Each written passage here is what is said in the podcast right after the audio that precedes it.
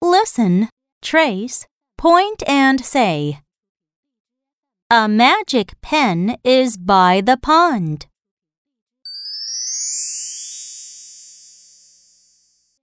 Panda draws a pizza and gets a pizza.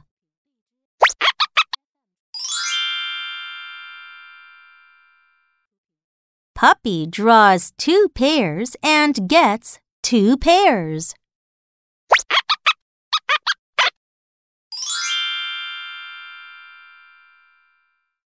Now say it with me. A magic pen is by the pond. A magic pen is by the pond. Panda draws a pizza and gets a pizza.